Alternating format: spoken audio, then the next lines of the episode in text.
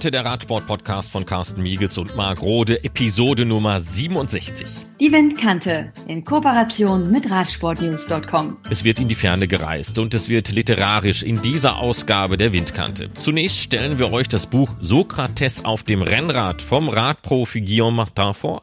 Ein schlauer Kopf im Peloton mit seinen philosophischen Gedanken. Und wir sind zu Gast in Mittelamerika. Benita Wesselhoft und Wolfgang Brandl erzählen von ihren Eindrücken auf dem Fahrrad zwischen Belize und Panama. Zunächst aber Kultur in Buchform. In der aktuellen Ausgabe der Windkante möchten wir ein Buch vorstellen. Sokrates auf dem Rennrad. Sowas haben wir schon einmal gemacht, liegt eine ganze Weile zurück. Das war die 13. Episode der Windkante. Damals mit dem Titel Der Koch, der auf sein Fahrrad stieg und die französischen Küchenschätze entdeckte. Das war eine Tour, wenn man möchte, eine Tour de France. 35 Begegnungen mit 50 Rezepten. Allerdings war der nicht mit dem Rennrad unterwegs, sondern mit einem ganz normalen Fahrrad. Warum Kochbuch? Ganz einfach. Ich koche gerne, mag isst gerne. Das hat eben damals alles zusammengepasst. Naja, und jetzt haben wir dieses neue Buch, Sokrates auf dem Rennrad. Das ist eine Tour de France der Philosophen von einem Rennfahrer geschrieben, eben diesem 27-jährigen Guillaume Martin, der in den letzten Jahren selber nicht nur bei der Tour de France dabei war, sondern im letzten Jahr Elfter bei der Tour wurde und ein Jahr zuvor Zwölfter in der Gesamtwertung. Guillaume Martin, das ist der neue Teamkollege von Simon Geschke und Simon Geschke soll ihn unterstützen, dass es bei der Tour de France 2021, also hinten raus noch besser läuft, dass das Ergebnis noch besser wird. Jetzt gehört dieser Franzose 1993 geboren, also zur Weltspitze und ist zugleich ein Absolvent eines Masterstudiengangs in Philosophie an der Universität Paris-Nanterre. 2019 und 20, also bei der Tour, unter den Besten gewesen. Und nebenbei hat er dann im letzten Jahr bei der Spanien-Rundfahrt noch die Bergwertung gewonnen. Er hat sich allerdings auch schon als Autor einen Namen gemacht. Er ist Kolumnist der französischen Zeitung Le Monde, hat ein eigenes Theaterstück geschrieben und dieses Buch Sokrates auf dem Rennrad ist sein erstes Buch. Erschienen ist dieses Buch im Covadonga Verlag. Das ist ein Verlag, der sich seit vielen Jahren auf Bücher in Sachen Radsport spezialisiert hat. Viele Bücher, die eben aus dem Englischen, aus dem Französischen übersetzt worden sind, kann ich nur empfehlen. Den Link, den erfahrt ihr dann direkt auf unserer Internetseite windkante.org, könnt ihr auch gerne mal reinschauen. Und nun ist also dieser Guillaume Martin einer der besten Radrennfahrer der Welt und zugleich Philosoph. Eine Kombination, die wahrscheinlich viele Menschen irritiert. Und mit diesem Vorurteil wollte er aufräumen, eben dass Spitzensportler zum einen nichts im Kopf hätten, dazu nicht viel Intelligenz benötigen. Und er hat dieses Buch geschrieben, um seine beiden Passionen miteinander zu vereinen. Er schickt also in seinem Buch Sokrates auf dem Rennrad die bedeutendsten Denker der Geschichte in das größte Radrennen der Welt, klar, in die Tour de France hinein. Und da ist es äh, viel Humor auf der einen Seite mit seinem eigenen Erlebten auf der anderen Seite. Dadurch hat man den Blick hinter die Kulissen des realen Radsportzirkus und dann kommt auf der anderen Seite eben noch der fiktive Kampf von Aristoteles, Spinoza und Nietzsche um Windschatten, Reifenbreiten und Etappensiege dazu. Das Kant als Beispiel, der schlucken muss, als er erfährt, dass das Rennen nicht in seinem geliebten Königsberg stattfindet. Dann haben wir Marx, der sich um die ungerechte Verteilung der Prämien sorgt. Das war damals nicht anders als heute. Und da ist Sartre, der als Teamchef der Franzosen seine Fahrer ermutigt, sich nicht im Peloton zu verstecken. Hören wir doch einfach mal rein. Eine unerwartete Nachricht. Unsere Geschichte beginnt am 10. Dezember während einer Zusammenkunft der griechischen Radsportnationalmannschaft in Olympia, ungefähr zwei Monate vor Saisonbeginn. Die ersten Rennen sind noch fern, trotzdem haben alle Fahrer schon ein erhebliches Pensum hinter sich, haben unermüdlich Stunden im Sattel gesammelt und daran gearbeitet, eine starke Truppe zusammenzuschweißen, die in der Lage ist, sich mit der kollektiven Kraft der größten Mannschaften im Peloton zu messen. Denn diesmal erwartet die Hellenen ein wahrer Berg. Erstmals in der Geschichte gehen sie im nächsten Sommer bei der Tour de France an den Start. Nie hätten sich diese Athleten träumen lassen, eines Tages am größten Radrennen der Welt teilzunehmen. Üblicherweise finden sie sich in Rennen der zweiten Kategorie wieder, bestreiten in Asien oder Osteuropa Wettkämpfe, denen die Medien wenig Aufmerksamkeit schenken. Die Tour verfolgen sie nur aus der Ferne in Zeitungen oder auf ihren Tablets. Sie ist ein ferner Stern, ein unerreichbares Reservat der großen Rennfahrer, der Champions. Doch in diesem Jahr haben die Veranstalter der Tour ihre Auswahlkriterien geändert um dem Rennen mehr internationale Reichweite zu verleihen und sich von finanziellen Interessen unabhängig zu machen, wurde beschlossen, statt Markenrennstellen wieder Nationalmannschaften starten zu lassen. Der griechische Verband ergriff die Gelegenheit beim Schopf und bewarb sich umgehend für eine Einladung zur Tour. Und zur Überraschung aller, insbesondere auch der Griechen selbst, wurde der Antrag angenommen. Man muss sagen, das eingereichte Bewerbungsschreiben war schon eine kleine Meisterleistung. Man erinnerte daran, dass Griechenland die Wiege des modernen Sports sei. Vor allem wurde das Potenzial des Landes für die Entwicklung des Radsports unterstrichen. Abwechslungsreiche Strecken, ideale Wetterbedingungen, großartige Landschaften. Man versprach eine ehrgeizige, hochmotivierte Nationalmannschaft. Die Veranstalter beeindruckte vor allem der Stil, mit dem die Argumente der Bewerbung vorgebracht wurden. Nicht nur war der Satzbau makellos, die Argumente folgten einander in so vollendeter Logik, dass es nach Durchsicht der Unterlagen nur einen zwingenden Schluss geben konnte. Die Einladung der griechischen Mannschaft. Am erstaunlichsten aber wirkte die Beteuerung der Sportler, sie hätten das Dokument selbst zu Papier gebracht. Das bewies über ihre Motivation hinaus eine offenbar außergewöhnliche Intelligenz. Wie sonst hätten Athleten die Zeit und den gedanklichen Abstand finden können, ein derartiges Bewerbungsschreiben zu verfassen. Alles in allem sehr beeindruckend. Zudem verstand sich der größte Teil der Mannschaft nicht nur als Radsportler, sondern auch als Philosophen. Diese Griechen waren einfach Originale. Sie hatten es verdient, an Bekanntheit zu gewinnen. Sobald die Einladung Griechenlands offiziell wurde und man von dieser Mannschaft mit dem ungewöhnlichen Mitgliedern erfuhr, zögerten die Medien nicht, dem kleinen Team ganz besondere Aufmerksamkeit zu schenken. Anrufe und Interviewanfragen zuhauf prasselten auf die Griechen ein. Jeder wollte seine Reportage. Um die Dinge zu vereinfachen und sich nicht zu verzetteln, beschloss man anlässlich des Trainingslagers zu Saisonbeginn eine gemeinsame Pressekonferenz zu geben. So fanden sich also Journalisten aller Länder und Medien Anfang Dezember in Olympia ein. Das für 17 Uhr angesetzte Treffen beginnt gleich. Der Konferenzraum des Hotels Domaine der Götter ist für den Anlass hergerichtet worden. Ein Tisch und drei noch leere Stühle stehen auf einer kleinen Empore bereit, den mit Journalisten gefüllten Saal zugewandt. Einige neugierige Touristen haben sich ebenfalls unter die Medienvertreter gemischt. An der Wand hängen zwei azurblaue Trikots in den griechischen Nationalfarben neben Plakaten von der Streckenführung der nächsten Tour. Zur vereinbarten Zeit betreten die drei Symbolfiguren des griechischen Radsports den Raum. An ihrer Spitze Sokrates mit seiner hohen Stirn und dem schelmischen Blick. Beides Zeichen seiner Erfahrung. Als mehrfacher Sieger der Karpatenrundfahrt und der Tour de Peloponnes ist Sokrates der unbestrittene Kapitän der Mannschaft. Er wird von seinem treuen Sekundanten begleitet, dem muskulösen Platon, einem ehemaligen Ringer, der zum Radsport gewechselt ist und für Sokrates eine wertvolle Hilfe darstellt, wenn es darum geht, in der Ebene Wind zu fressen. Als letzter stellt Aristoteles sich vor, ein junger, ehrgeiziger Mann, der sich schon jetzt durch sein großartiges taktisches Gespür auszeichnet. Einem Namen machte er sich im vergangenen Jahr bei der Mazedonien-Rundfahrt, wo er die Gelegenheit nutzte, dass die beiden Top-Favoriten sich belauerten, um eine prestigeträchtige Etappe zu gewinnen. Sokrates von der Aussicht, sich einen ganzen Nachmittag von fragenden Journalisten löchern zu lassen, nicht gerade begeistert. Er hat heute schon fünf Stunden auf dem Rad gesessen und für morgen sind sogar sechs Stunden im Sattel vorgesehen. Lieber wäre jetzt bei der Massage, als sich dem Frage- und Antwortspiel hinzugeben. Eine Wahl hat er aber nicht. Wenn man an der Tour teilnimmt, ist Medienpräsenz Teil des Jobs. Außerdem ist dieser winterliche Pressetermin nichts im Vergleich zu dem, was die griechischen Fahrer im Sommer erwarten wird. Warum zum Teufel sind hier nur so viele Journalisten? Kein Sieger glaubt an den Zufall. Donnerstag, 26. Januar, 7.30 Uhr. Die Tour de France beginnt in mehr als sechs Monaten. Der Radrennfahrer wacht auf und ist bereit, das letzte intensive Intervalltraining zu absolvieren, damit er am kommenden Sonntag beim ersten Saisonrennen, dem großen Preis der zwei Kirchtürme, voll im Saft steht.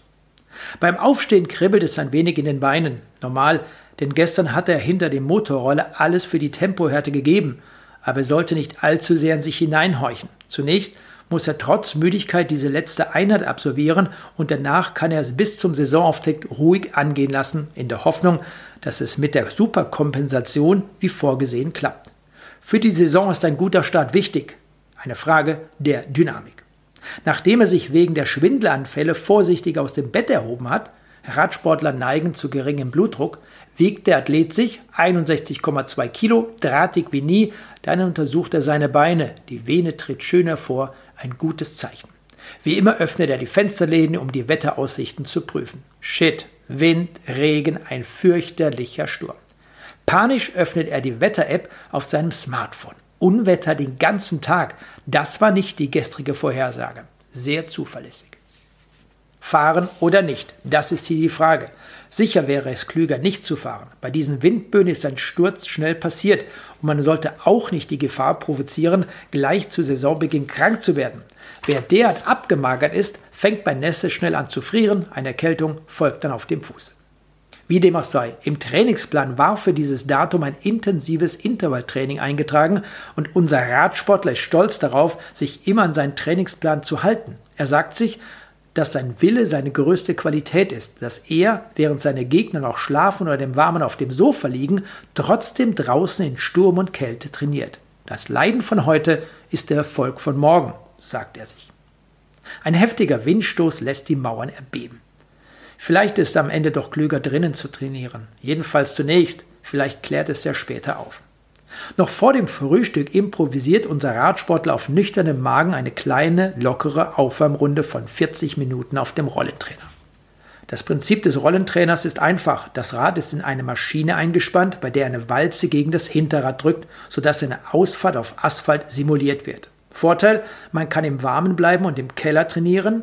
Nachteil, mit Aussicht auf ein Garagentor Rad zu fahren, kann sehr schnell langweilig werden. Sehr langweilig sogar. Um der Frustration entgegenzuwirken, gibt es mehrere Möglichkeiten. A. Gleichzeitig einen Film sehen oder besser noch eine Serie, bei der eine Folge genauso lang ist wie die Trainingseinheit, in diesem Fall 40 Minuten. Problem, um alles gut sehen zu können, verliert man schon fast annähernd 40 Minuten mit der Ausrichtung des Bildschirms. Und wenn der Bildschirm endlich perfekt justiert ist, merkt man, dass das Geräusch der Rolle eh alles übertönt. Radrennfahrer bevorzugen darum die zweite Lösung.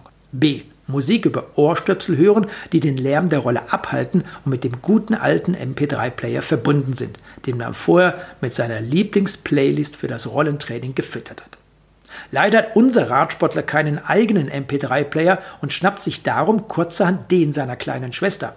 Er richtet alles ein und während er so dahin kurbelt, wirft er einen Blick auf die gespeicherten Titel. Welche Enttäuschung, als er bemerkt, dass der Musikgeschmack seiner kleinen Schwester nicht mit seinem eigenen deckt. Kate Perry, Justin Bieber, Candy. Das ist doch nicht zu fassen. Der Tag hat schon schlecht genug begonnen. Der Radsportler zieht es vor, sich zu langweilen und still zu leiden. Und überhaupt, dieser Radsportler ist kein Radsportler wie die anderen. Er ist ein Velosoph und darum bevorzugt er die letzte Option. C. Den Radiosender France Culture einschalten. Munter und vergnügt geht er die Sender auf seinem MP3-Player durch. Enjoy? Nein. Fun Radio? Nein. Nostalgie? Warum nicht? Aber nein. Ha, ah, hier, hier ist France Culture. Es funktioniert. Die 8 Uhr Nachrichten gehen gerade zu Ende. Zeit für den politischen Kommentar von Frederik See. Heute geht es um den neuen Energieversorgungsplan der Regierung. Folgendes ehrgeizige Projekt wird besprochen die Selbstversorgung der Bürger mit Strom zu fördern, zum Beispiel indem pro Haushalt ein Rollenträger pro neuen Bildschirm installiert wird. So werden gleich zwei Ziele erreicht, eine neue kostenlose Energiequelle und eine Maßnahme gegen das Übergewicht. Unser Radsportler fühlt sich angesprochen und denkt an all die Energieverschwendung, während er in die Pedale tritt. Dann sind die Gäste der Martins de France Culture an der Reihe. Der Verkehrsminister wird zu einem Gesetzesentwurf befragt, laut dem auf Strecken unter 15 Kilometern nur emissionsfreie Fahrzeuge genutzt werden dürfen, damit sanfte Beförderungsmittel Priorität bekommen, insbesondere das Fahrrad.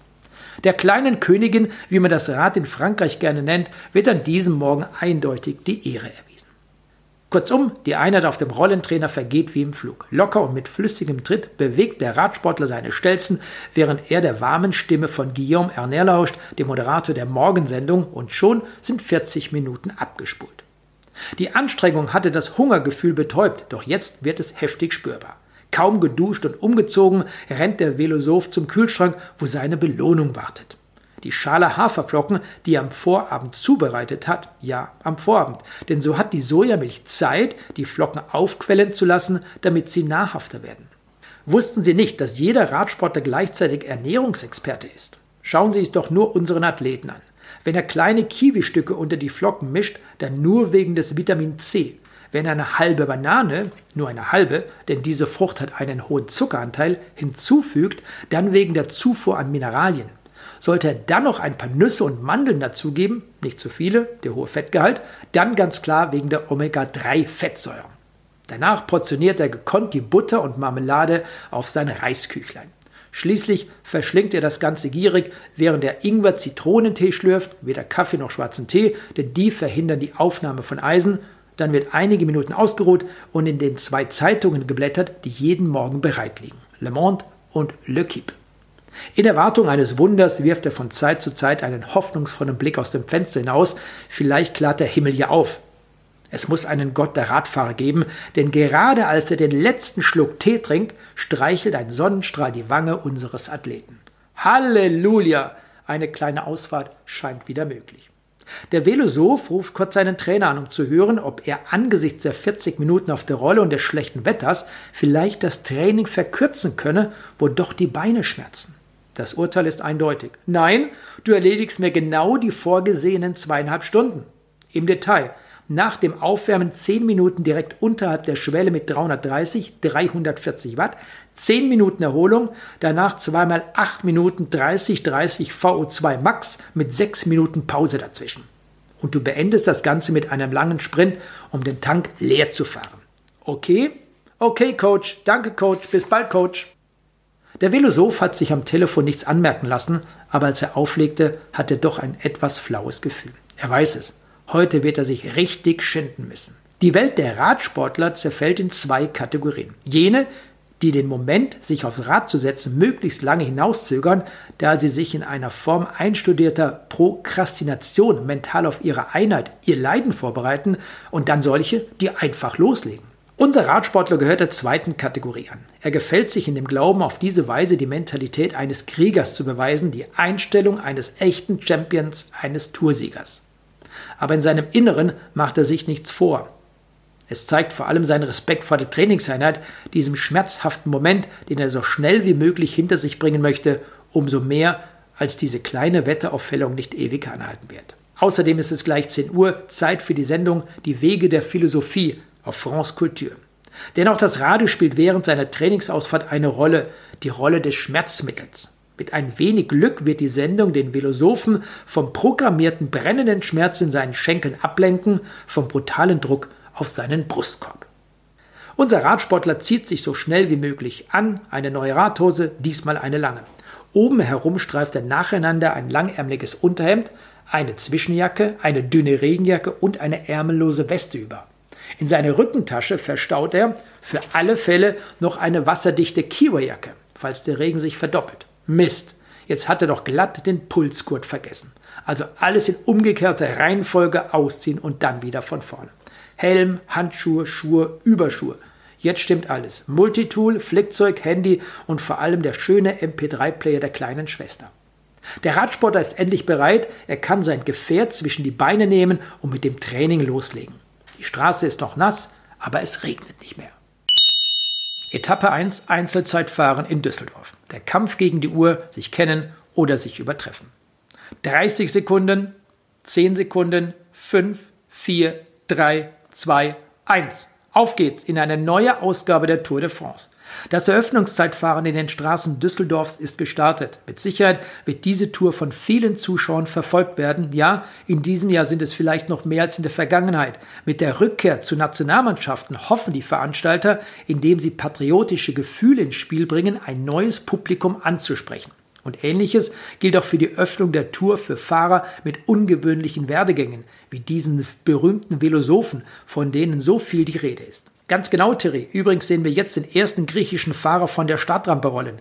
Dieser Fahrer stand nicht auf der ursprünglichen Startliste. Seine Anwesenheit heute stellt eine kleine Überraschung dar, denn nach einem vielversprechenden Saisonbeginn war er eigenartigerweise vom Radar verschwunden.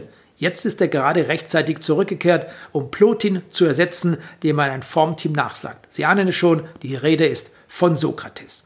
In der Tat, Laurent, wir schalten nun auch gleich zu Richard, der sich direkt hinter Sokrates auf dem Übertragungsmotorrad befindet und das großartige Debüt eines Velosophen bei der Tour de France kommentieren wird. Entschuldigung, Thierry, entschuldige, dass ich dir ins Wort falle. Ich befinde mich in der Tat gerade hinter einem hochkonzentrierten Sokrates. Er sitzt gut auf seiner Maschine, seine Trittfrequenz ist optimal, seine Position nahezu perfekt. Er vergeudet nicht die geringste Energie, alles in allem liefert Sokrates ein bemerkenswertes Zeitfahren. Danke, Richard. Das überrascht nicht, denn man kennt Sokrates als erfahrenen Radsportler und als Spezialisten für den einsamen Kampf gegen die Uhr. Er beherrscht diese Disziplin perfekt und man sieht es schon, das sollte eine gute Zeit für ihn werden. Du weißt ja, Thierry, Zeitfahren, das ist eine Disziplin, in der man sein eigener Gegner ist. Worauf es hier ankommt, ist, dass man sich selbst sehr gut kennt. Man muss so gleichmäßig wie möglich fahren und seine Grenzen beherrschen. Man darf weder Verhalten starten, die verlorene Zeit lässt sich nicht wieder aufholen, noch zu schnell loslegen, sonst riskiert man den Einbruch. Zeitfahren ist die Kunst der goldenen Mitte zwischen der Übervorsicht und der Maßlosigkeit bzw. der Hybris, wie unsere griechischen Freunde sagen würden. Entschuldigung, gestattet mir eine erneute Unterbrechung. Hier ist nochmal Richard auf dem Motorrad. Es geschieht etwas gerade ziemlich Außergewöhnliches in den Straßen von Düsseldorf.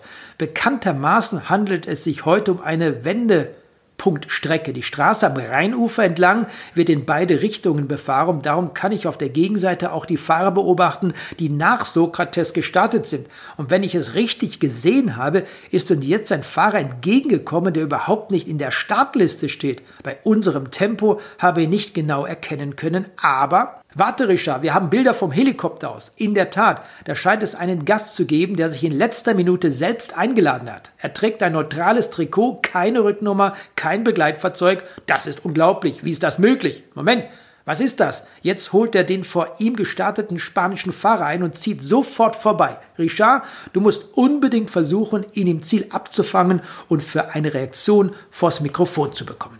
Einige Minuten später bei der Einfahrt des unbekannten Fahrers. Zur Seite, zur Seite, TV, Sport, wir haben Vorrang. Monsieur, ein Wort, ein kurzes Statement, nur eine Frage. Sie kommen aus dem Nichts und haben gerade eine ausgezeichnete Zeit hingelegt. Dritter im provisorischen Klassement. Wer sind Sie? Man nennt mich die Cobra wegen meiner scharfen Attacken am Berg, antwortet der Fahrer, ohne im geringsten außer Atem zu sein. Oder der Adler von Sils Maria, weil ich die Anstiege nur so hinauffliege. Oder auch Zarathustra, den Kletterer mit den entfesselten Beinen. Mein echter Name aber ist Nietzsche. Warten Sie, warten Sie. Sie sagten, Sie sind Kletterer, aber gerade haben Sie doch auf brettebener Strecke eine ganz außergewöhnliche Leistung gezeigt. Warum gehören Sie nicht zu einer Mannschaft? Ist Nietzsche nicht der Name eines Philosophen? In diesem Augenblick tauchen vier Polizisten auf, packen sich eilig Nietzsche und verbringen ihn an einen vertraulichen Ort. Im allgemeinen Chaos meinte Richard aus der Ferne noch seine Rufe zu vernehmen. Sich selbst zu übertreffen ist besser, als sich selbst zu kennen. Und auch Staat heißt das kälteste aller kalten Ungeheuer. Ein paar Stunden später trifft mit den offiziellen Resultaten ein Kommuniqué der Tourorganisation ein. Heute hat ein Fahrer deutscher Staatsangehörigkeit, der nicht in der Liste der offiziellen Starter verzeichnet war, aufgrund einer Nachlässigkeit der Ordnungskräfte an der ersten Etappe der Tour de France teilgenommen. Nach Besprechungen mit den Betroffenen und nach den Verhandlungen der Rennjury ist in Anbetracht der überzeugenden Leistung des Fahrers, inoffiziell Zeitnehmer sehen ihn auf Platz 10 bis 15 in der Etappe, sowie angesichts begeisterter Reaktionen des Publikums beschlossen worden, Herrn Friedrich Wilhelm Nietzsche eine Ausnahmegenehmigung Genehmigung für die Teilnahme an dieser Ausgabe der Tour de France zu erstellen.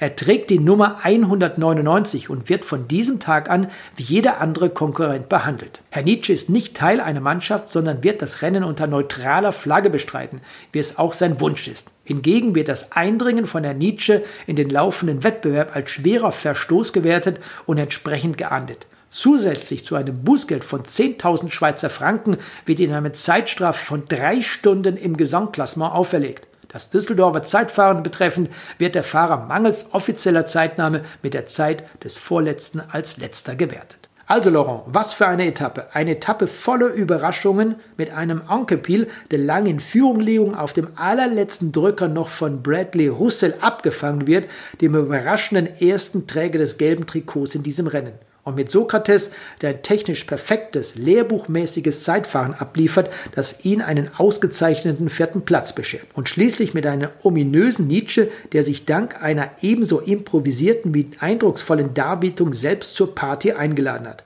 Man kann sagen, dass wir vom Grand Depart in Düsseldorf in Deutschland wahrhaft verwohnt worden sind. Die neue Tour hat ihren Lauf genommen, einen eigenen Lauf. Oh ja, Thierry, so ist die Tour und so ist ihre Magie. Ich werde dir etwas sagen.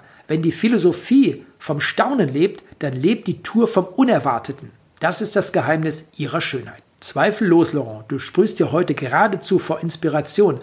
Mit diesen schönen Worten wollen wir uns nun verabschieden. Vielen Dank euch beiden, Richard und Laurent und Ihnen, liebe Zuschauer von Sport TV. Danke fürs Einschalten, auf Wiedersehen und bis morgen, wenn diese großartige Juli-Serie ihre Fortsetzung findet. Es lebe der Sport, es lebe die Tour.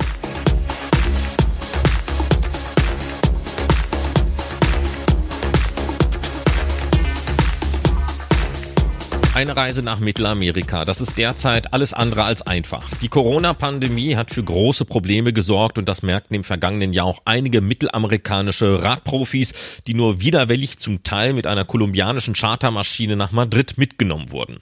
Selbst hin nach Zentralamerika das war mal. Bettina Wesselhöft ist gerne nach Costa Rica gereist. Der deutsche Radsportler Wolfgang Brandl fuhr einst für das Team Movistar Ecuador und kennt die sieben Länder Zentralamerikas bestens. Dazu gehören Belize, Costa Rica, Guatemala, El Salvador, Nicaragua, Panama und Honduras. Ich bin letztes Jahr kurz vor Weihnachten alleine mit dem Rennrad als kleines Abenteuer von Panama Stadt bis nach Mexiko gefahren. Dort ging es für mich durch alle Länder von Mittelamerika. Zuvor war ich bereits mit meinem Team Movistar Ecuador in diversen Ländern dort zum Rennen fahren. Generell kann man sagen, dass der Radsport und dessen Entwicklung von zwei wesentlichen Dingen abhängt. Das ist zum einen die politische Situation und zum anderen der Wohlstand. In den letzten Jahren gab es vor allem in El Salvador, Honduras und Nicaragua Probleme mit rebellischen Banden, so dass das Leben für Touristen oder speziell für Radfahrer dort sehr gefährlich war. Mittlerweile hat sich die Lage zum Glück wieder beruhigt und man kann ohne Probleme dort Radfahren. Generell ist die Lage aktuell so, dass man definitiv keine Probleme als Radfahrer bekommt. Eher das Gegenteil, dass man oft von vorbeifahrenden Autofahrern und Begeistern angefeuert wird. Am sichersten würde ich sagen, sind die Länder Panama und Costa Rica. Die sind definitiv die sichersten Länder in ganz Amerika, meiner Meinung nach. Die Menschen dort haben auch etwas mehr Wohlstand. In Panama durch den Kanal und in Costa Rica durch den Tourismus.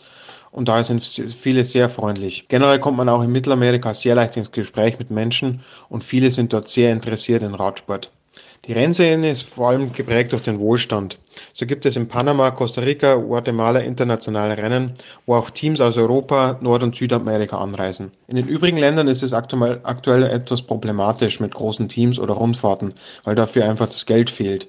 Costa Rica und Panama sind auch die beiden Nationen, die bekannte World Tour Fahrer haben. André Amador vom Team Neos Grenadiers und Kevin Riviera vom Badiani CSF aus Costa Rica oder Roberto González von Vinizabu aus Panama. Aus diesen Ländern stammen sehr viele Talente, denn Radsport ist eine Möglichkeit, aus der Armut zu entfliehen und auch reisen zu können. Stark profitieren die Radsportler auch von einer hochwertigen Ernährung. Essen ist dort sehr naturnah und die Qualität der Früchte und Gemüse ist deutlich höher als in westlichen Ländern. Generell muss man in zwei verschiedene Regionen unterteilen, in denen die Radsportler leben. Zum einen sind es die Berge, wo die besten Bergfahrer Mittelamerikas herkommen. Und zum anderen ist es die Küste, wo sehr gute Sprinter oft den Sprung in Profiteams schaffen. Speziell Fahrer aus Belize sind sehr gute Sprinter, vergleichbar mit dem Phänomen 100-Meter-Sprinter aus Jamaika. Belize, der nördlichste Staat Mittelamerikas.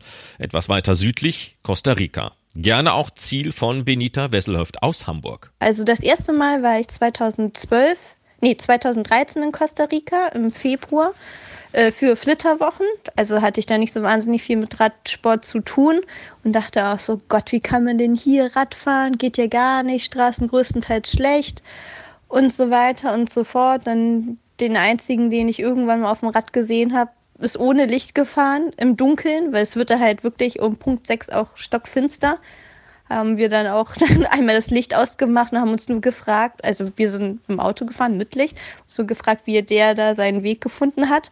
Aber irgendwie scheint er es äh, hingekriegt zu haben.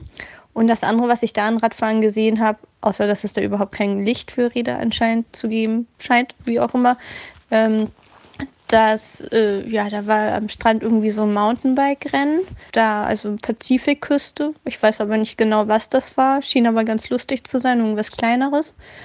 Und ja, dachte auch so, na okay, mit einem Mountainbike, da kann man bestimmt schon ganz gut fahren, aber Rennrad sah ich irgendwie überhaupt gar keine Chance. So, und dann sind wir nochmal nach Costa Rica gefahren und zwar vor zwei Jahren äh, ich konnte da jetzt keine Rennen oder so fahren, weil ich so einen Bandscheibenvorfall hatte. Aber mein Mann ist da so eine Senioren- oder Masters-Etappenfahrt äh, oder Etappenrennen gefahren, was richtig gut organisiert war. Und da wir ja nicht wussten, wie die Straßen sich entwickelt haben, sind wir halt mit Crossern hingefahren. Klassisch mit Kanti-Bremsen. Ich fahre immer noch Kanti-Bremsen im Cross. Als einzige, glaube ich.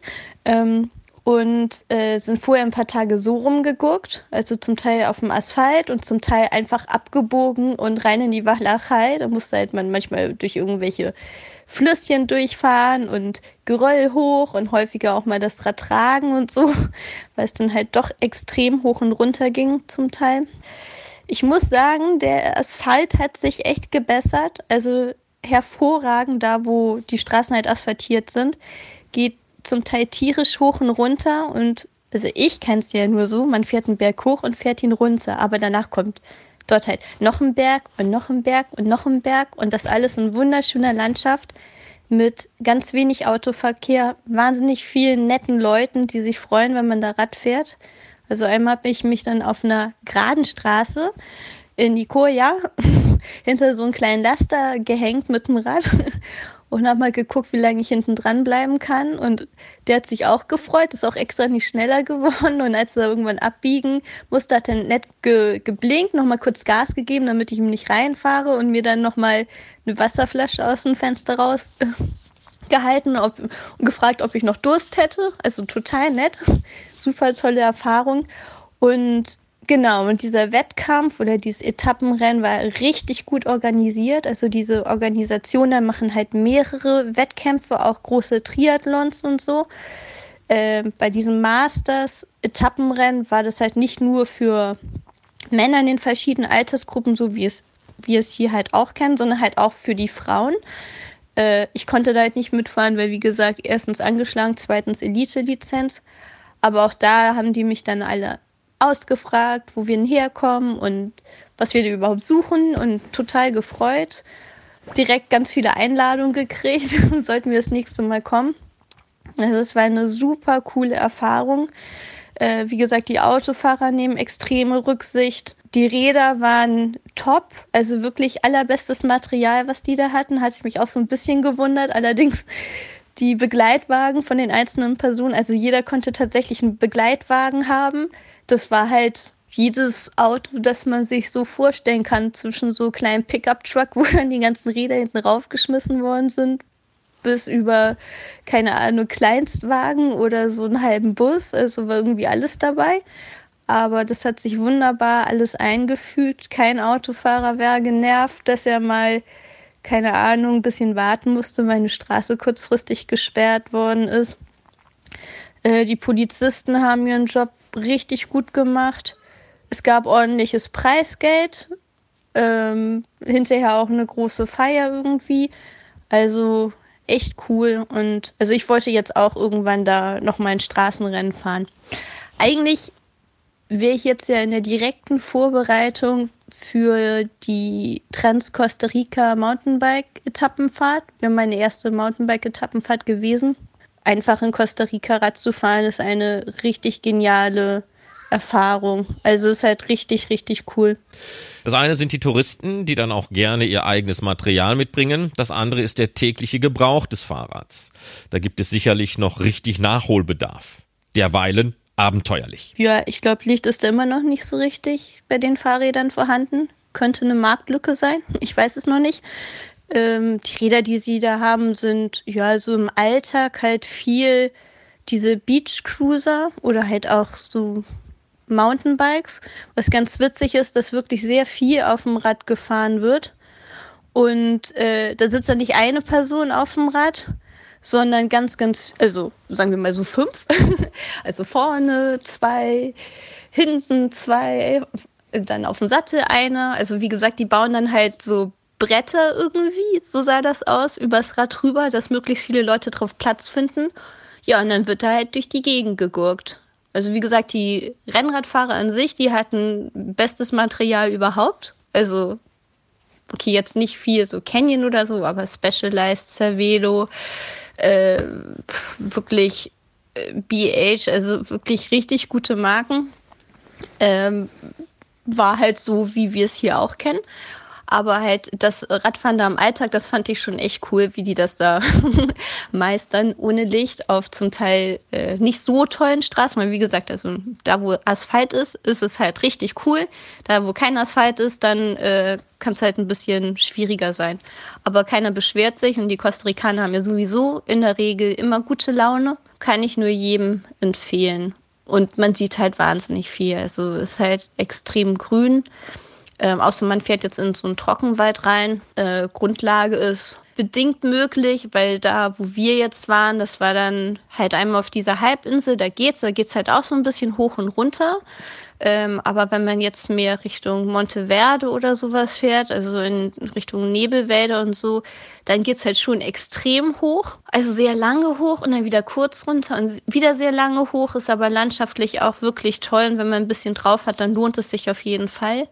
Wo man auch richtig schön fahren kann, das war jetzt so um den Arenalsee herum. Also das war auch echt, echt super. Also, wie gesagt, kleiner Geheimtipp von mir für Mountainbike, Triathlon, Rennrad oder Crosser da einfach hin, weil mit dem Crosser, wie gesagt, ist es perfekt oder mit den Gravelbikes jetzt heutzutage, weil man ist jetzt nicht so festgelegt, äh, wo man fährt, weil das fand ich halt so richtig spannend, dass man halt erstmal ewig lang auf einer super coolen Straße fährt und wenn man Lust hat, dann biegt man einfach ab und steht halt wirklich im Wald. Also was halt richtig gut geht, ist halt dann mit einem Crosser oder Gravelbike zu fahren. Also zum Teil auf diesen richtig tollen Straßen mit hoch und runter oder halt auch mal flach. Aber wenn man halt Lust hat und mal was anderes sehen will, dann kann man einfach mal abbiegen. Es gibt überall kleine Wege oder auch äh, größere unbefestigte Wege, die zum Teil halt am Wasser entlang führen oder durch die Berge oder halt dann wirklich direkt in den Wald durch, durch den Regenwald, wo man halt auch total viele Tiere sehen kann, also viele Schmetterlinge, Vögel, Gürteltiere, Nasenbären und so weiter und so fort. Also das ist halt wirklich toll. Man hat die Wege dann, okay, bis auf ein, zwei, drei Fußgänger halt eigentlich auch komplett für sich. Und wie gesagt, die Autofahrer nehmen ja eh Rücksicht. Also das ist total easy zu fahren. Also das kann ich nur empfehlen, weil es ist halt kein großes Land, aber ähm, hat einfach so eine Vielfalt an, an Möglichkeiten ähm, von der Natur her, die man sich angucken kann. Und ja, die Temperaturen sind halt warm und etwas feuchter, aber damit kommt man eigentlich auch ganz gut klar. Ist jetzt nicht so extrem, wie man es sich eigentlich vorstellt. Und vor allem, wir waren in der Regenzeit da und wenn es geregnet hat, dann war es eigentlich nur so ein kurzer, kräftiger Schauer und das meistens auch nachts. Und morgens war es halt wieder trocken. Was ganz gut zu wissen ist, dass man sich halt ein bisschen umstellen muss von den Zeiten her. Also nicht wegen Jetlag, sondern morgens um sechs ist es hell. Um fünf fangen halt die Affen an rumzubrüllen. Dann bin ich halt immer um fünf aufgestanden. Und da es um sechs Uhr stockfinstere Nacht ist, geht man halt auch relativ früh ins Bett. Äh, ja, also das sollte man bedenken und dass es vielleicht nicht überall so richtig tolles Internet gibt, aber pff, braucht man eigentlich auch nicht. Also für so Backpacking und so ist das Radfahren da, glaube ich, auch echt richtig cool. Ja, beim Rennen an sich äh, ist vielleicht noch ganz interessant, dass es, glaube ich, schon ein bisschen anders als hier abläuft, weil die Community ist halt doch noch mal ein bisschen kleiner als hier. Also zum Beispiel ist da einer gestürzt und alle haben erstmal konsequent angehalten, bis er wieder da war und sind dann halt auch nicht gleich wieder losgeballert. Mein Mann ist jetzt echt kein Sprinter, aber hat es irgendwie doch geschafft, das grüne Trikot zu kriegen. Also war ja selbst erstaunt. Aber wie gesagt, also man kommt erstmal als Gringo an, wird man schräg angeguckt, aber die freuen sich alle. Und danach ist man halt direkt herzlich ähm, willkommen und direkt zu allen möglichen eingeladen. Auch Wolfgang Brandl kann da nur eine Empfehlung geben. Wer selbst einmal mit dem Fahrrad in solche Länder reisen möchte, sollte es unbedingt tun, kann ich nur empfehlen. Wichtig ist dabei nur, dass man die Regenzeit beachtet, denn dort regnet es deutlich mehr als bei uns. Ob mit dem Mountainbike oder Rennrad ist reine Geschmackssache. Generell gäbe es eine atemberaubende Natur zu erleben, leider fehlt es an Strecken und oft sind Berge nicht erkundet. Mit dem Rennrad sollte man generell größere Städte meiden, da dort der Verkehr einfach zu stark ist und man einem höheren Risiko ausgesetzt ist. Überland kann ich definitiv alle Länder empfehlen, bis auf Belize. Dort fehlt leider der Seitenstreifen. Ich wünsche euch viel Spaß dabei. Und dann noch eine Bitte, um vielleicht auch in Mittelamerika den Radsport und das Fahrrad im täglichen Leben ein wenig auf die Beine zu bringen. Gerne können sich auch Hörer des Podcasts beteiligen und Radsportlern aus der dritten Welt unterstützen. Ähnlich wie das Team Bike Aid oder Embrace the World sammle ich Spenden im Bereich Radsport oder Triathlon und gebe diese dann an Radsportler aus dritten Weltländern weiter. So haben wir bereits mit Hilfe vieler Radfahrer aus Deutschland Kinder, Jugendliche und talentierte Erwachsene in Ecuador, Kolumbien, Ukraine und Gambia unterstützt. Wer also noch ein paar Sachen zu Hause hat, die er gerne abgeben kann, weil er sie nicht mehr braucht oder weil sie einfach über sind, kann sich gerne bei mir unter radspende.gmx.de melden. Es können neue oder gebrauchte Teile sein, sie müssen aber auf jeden Fall noch benutzbar sein. Kleidung, Ersatzteile, Zubehörteile, ganze Räder, Ausrüstung und so weiter werden gebraucht. So finden eure Sachen auf jeden Fall nochmal einen guten Nutzen und den Leuten in den Ländern ist geholfen. Vielen Dank schon mal.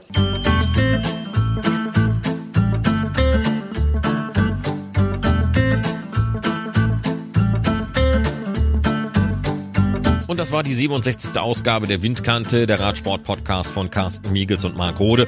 Alle Episoden jederzeit zum Nachhören auf unserer Webseite windkante.org. Dort könnt ihr uns auch schreiben. Und das war's für dieses Mal. Macht's gut, bleibt uns gesund und Glück auf. Die Windkante in Kooperation mit Radsportnews.com.